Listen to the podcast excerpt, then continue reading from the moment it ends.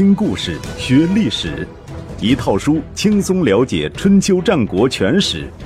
有声书《春秋战国真有趣》，作者龙震，主播刘东，制作中广影音，由独克熊猫君官方出品。第一百八十二集，吴起变法一。魏斯，也许我们现在应该改称他魏文侯，却没有太多闲暇来品味当上诸侯的喜悦。公元前四零零年，三晋联军再度出动南下讨伐楚国。进入战国后，楚国不断派兵蚕食郑国，前锋直抵大梁、榆关。几乎与此同时，韩氏也在抓紧攻略郑国。公元前四二三年，韩氏伐郑，杀死郑幽公。公元前四零八年，又攻取郑国的雍丘。楚韩在争夺郑国的问题上早已水火不容。魏斯率领联军讨伐楚国，同时也是为抑制楚国的过度扩张。楚军虽然强悍，却抵挡不住气势如虹的三晋联军。被打得节节败退，联军乘胜前进，一直打到方城附近的城丘才返回。迫于三晋的压力，刚即位不久的楚悼王不得不将榆关归还郑国。公元前三九九年，韩景侯韩虔去世，韩文侯即位。郑国利用韩国办丧事的机会，派兵包围了阳翟，也就是今天的河南省禹州。但是不久之后，郑国内部也发生动乱。先是郑虚公杀死国相子阳，两年之后，子阳的余党反扑，又刺杀了郑虚公。本来就被楚韩两国压榨的只剩半壁江山的郑国，从此国分为三，政治上陷入分裂。楚国抓住这个机会，再度兴兵北伐，又从郑国挖去了一大片领土。这一次。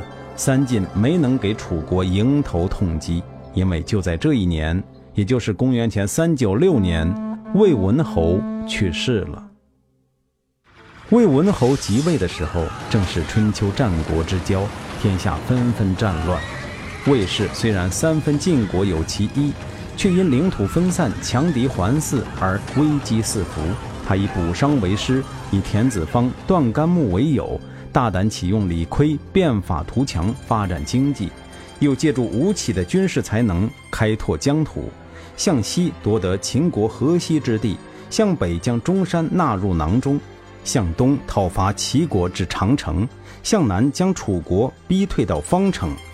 他还纯熟地运用政治外交手腕，将三晋紧紧团结在一起，结成了战国前期最强大的军事同盟。迫使周天子承认三晋的诸侯地位，他用半个世纪的时间开创了魏国百年强盛的基业。中国式政治，功高盖主。魏文侯死后，大子魏姬即位，即魏武侯。新的领导人上任，第一件事当然是到地方上走一圈。接见当地的官员，笼络一下感情，顺便发表一番讲话，好让大家组织学习。魏武侯首先来到河西郡，受到郡守吴起的热烈欢迎。吴起还陪同他乘船沿河而下，沿途观赏河西的风光。这些年来，河西在吴起的治理下，政通人和，百业俱兴，不止当地人民安居乐业。就连洛西的秦国居民，也时有偷渡过来谋生的。在中国的古文化中，远人来福是大好事儿。如果连敌国人民都来投奔，更是好上加好。吴起因此名声远扬。原来人们只知道他会打仗，现在知道他是文武全才。由此亦可见魏文侯用人之明。传到中流。魏武侯有感而发：“山河如此险峻，寡人可以高枕无忧了。”陪同人员中有个名叫王错的大夫，马上附和道：“当年晋国就是凭借着这山河之险，成为天下的霸主。只要您好好经营，必定也能成就霸业。”王错这个马屁拍得有水平。三家分晋，赵在北，韩在南。魏国分到的地区包括了原来晋国的都城，所以魏人常以晋人自居。魏武侯也常以恢复晋国的荣耀为己任。听到王错此言，不觉莞尔一笑，问吴起道：“太守以为如何？”吴起回答：“主上说的话已经很危险了，王大夫又随声附和，那就更加危险。”此言一出，满座皆惊。魏武侯皱了皱眉头说：“太守何出此言？”吴起说。国家稳定不在山河之险，而在君侯之德。王图霸业更是如此。当年三苗氏左有彭蠡之波，右有洞庭之水，不修德义，结果被大禹所灭。夏桀居住的地方，左有天门，右有函谷，北有高山，南有伊洛，然而为政不善，结果被商汤所灭。商纣王的领地前有黄河，后有太行山，不可谓不险阻。结果被周武王打败自杀。所以说，国家的安全和王图霸业在德不在险。如果主上不修德行，那就真是孤家寡人。这船里的人，全都有可能是您的敌人。魏武侯连连点头称善，说：“今天总算听到圣人之言了。”西河的事情交给您办，寡人很放心。放心归放心，考虑相国人选的时候，魏武侯却把吴起撂到一边，选择了政绩平平的田文。吴起很想不通，找上门去对田文说：“我想跟您论论功劳，可以吗？”田文早有思想准备，说：“可以。”吴起说：“率领三军之众。”将士莫不用命，敌国不敢入侵。您比我如何？田文说：“我不如您。”吴起说：“领导百官，亲近万民，充实府库。您比我如何？”田文说：“我不如您。”吴起又问：“镇守西河，秦军不敢东向，韩赵俯首称臣。您比我如何？”田文说：“那我更加不如您。我哪有那本事啊？”吴起说：“我就奇怪了，您什么都不如我，官位却在我之上，这是为什么呢？”田文装作恍然大悟的样子：“哦，闹了半天，您是想问这个呀？”吴起说：“正是。”田文说：“您既然问了，我不妨直说。您想想，主上刚刚即位，在朝中尚未确立威信，百姓对他也不是很了解。”这种时候，您觉得他会将国事交给您，还是交给我呢？说白了，你吴起上马能打天下，下马能治天下，功高盖世，国君对您很不放心，只愁找不到机会限制你的权利，怎么可能让你当相国？别做梦了！吴起一下子醒悟过来，朝田文做了一揖，说：“相国之位。”确实非您莫属。这就是中国的历史，一句功高盖主，憋死多少英雄汉。战争仍在继续。公元前三九一年，三晋联军再度讨伐楚国，在大梁、榆关再度大败楚军，魏国从此将大梁据为己有。公元前三九零年，齐国讨伐魏国，取襄陵。公元前三八九年，秦军出兵讨伐魏国，吴起率步兵五万，战车五百，骑兵三千，在阴晋大败秦军。公元前三八七年，吴起率魏军讨伐齐国，势如破竹，一直攻至灵丘，报了三年前的襄陵之仇。就在这一年，田文去世了。公叔痤的阴谋。田文的去世，让吴起心里又燃起了希望。这一次，无论如何，该轮到他了吧？吴起觊觎相国这个职位，一方面自是贪恋权力，另一方面也是为了一偿夙愿。别忘了，当年他离开魏国，可是发过重誓，不当上卿相，就再也不回来了。这么多年来，他离梦寐以求的卿相都只有一步之遥。然而，就是这一步之遥，似乎成了不可逾越的障碍，叫他如何不郁闷？事实证明，希望越大，失望越大。魏武侯很快任命公叔痤为新的相国。如果说前番任命田文还算情有可原的话，这次任命公叔痤，就不只是吴起一个人有意见，朝野之间也有颇多微词了。大伙普遍认为，年纪轻轻的公叔痤之所以能当上相国，只有一个理由，他是魏武侯的女婿。有很多人为吴起鸣不平，这些话渐渐传到了公叔痤的耳朵里，由此引起的反应是极恨。公叔痤恨吴起的才能，吴起有才，举世皆知。然而田文不极恨，是因为田文无才，压根儿没想过要跟吴起比。公叔痤就不同了，从后面的历史看，公叔痤。也算是个有才能的人，当然，如果跟吴起比起来，还是差那么一两个级别的。半缸水极恨一缸水，是之常理。公叔痤想害吴起，但是苦于找不到机会，他的心思连仆人都看出来了。有一天，一个仆人对他说：“要赶走吴起，其实是件很容易的事。”公叔痤说：“哦。”仆人说。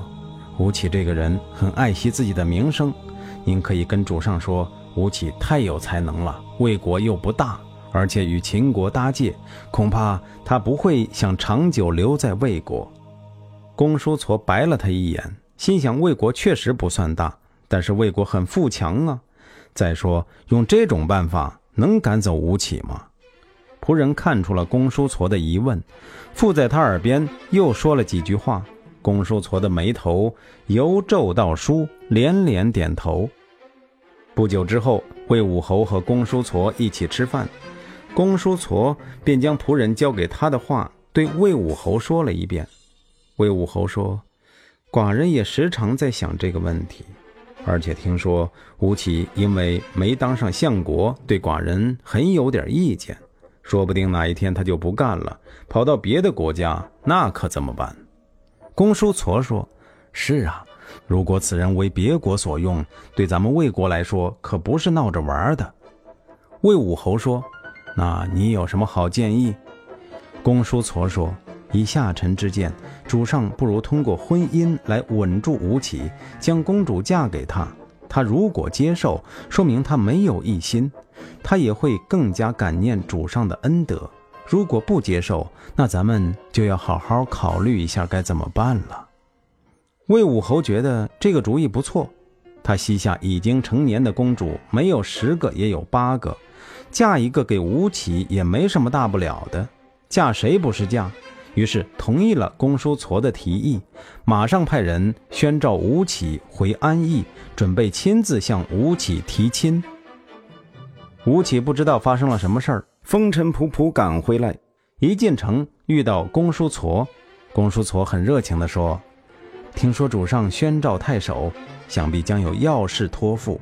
下官特在此迎候，想请您到寒舍一叙，只拉家常，不谈工作，全当为您接风。”吴起见公叔痤说得如此谦卑，便跟公叔痤坐同一辆车，一起来到了相府。不消说，晚宴办得十分丰盛。宾主尽欢，正喝到兴头上，门外的仆人突然报道：“夫人到。”夫人自然就是相府女主人，也就是魏武侯的公主。公叔痤本来笑意盈盈，闻听此言，立马变了脸色，赶紧整顿衣冠，坐得笔直。乐师们唱的走了音，舞女忙不迭地退下。嗜酒的仆人也战战兢兢，一副手足无措的样子。席间的空气仿佛由春天一下子进入寒冬。吴起正在惊奇，只见公主昂首挺胸，冷若冰霜地走了进来，身后跟着七八名同样面无表情的侍女。公叔痤连忙迎上去，将公主迎到主座旁边坐下。公主根本没有正眼看公叔痤，倒是朝着吴起行了个礼，说：“贱妾听说相国宴请贵客，便忍不住想来看看。”原来请的是河西太守，失敬了。吴起连忙打礼，公主和吴起寒暄了几句，话锋一转，对公叔痤说：“相国宴客，怎么不将那姐妹俩也叫来弹唱一曲？贱妾听说吴太守在河西，实则与将士同灶，住则与将士同席，恐怕没见过那么精致的女人。”相国居然藏着掖着，未免太不厚道。公叔痤脸色大变，道：“什么姐妹俩？我没听明白。”公主嫣然一笑，说：“真是丢人呐！堂堂相国，居然在内人面前装疯卖傻。”公叔痤头上的汗都出来了，兀自嘴硬道：“我哪里装了？”公主哼了一声，叫道：“是。”你没装，想装也装不了，因为贱妾已经叫人将他们卖出去了，而且是卖给代地的敌人。相国想再见到他们，估计是不太可能的了。言毕，一阵大笑。公叔痤听了，面如死灰，眼睛怔怔地看着公主，不知道说什么好。公主却若无其事，又跟吴起说了几句话，才起身告辞。公叔痤。看着公主的背影离去，老半天才回过神来，连声对吴起说：“惭愧惭愧，见笑见笑。”吴起也擦了一把汗，说：“吴起从军以来，大小数十战，所见敌将无数，尚无一人比得上相国夫人的威严呐。”两个人又喝了一阵，方才散去。第二天一早，吴起进宫觐见魏武侯。魏武侯问了一些河西的情况，便道：“寡人听说太守自夫人去世，一直忙于军务，不曾续娶，可有此事？”吴起说：“是。”魏武侯说：“既然如此，寡人想将一女嫁与太守为妻，不知太守意下如何？”吴起一听，昨夜在公叔痤家见到的场景立刻浮现眼前，不禁吓得魂飞魄散。赶紧道：“下臣岂敢？”魏武侯说：“您是河西太守，魏国的有功之臣，有什么不敢？”吴起只是摇头，不肯接受。魏武侯见他拒绝的干脆，心下已经有七八分猜疑。看来吴起果然有异心，这等送上门的好事儿都不要。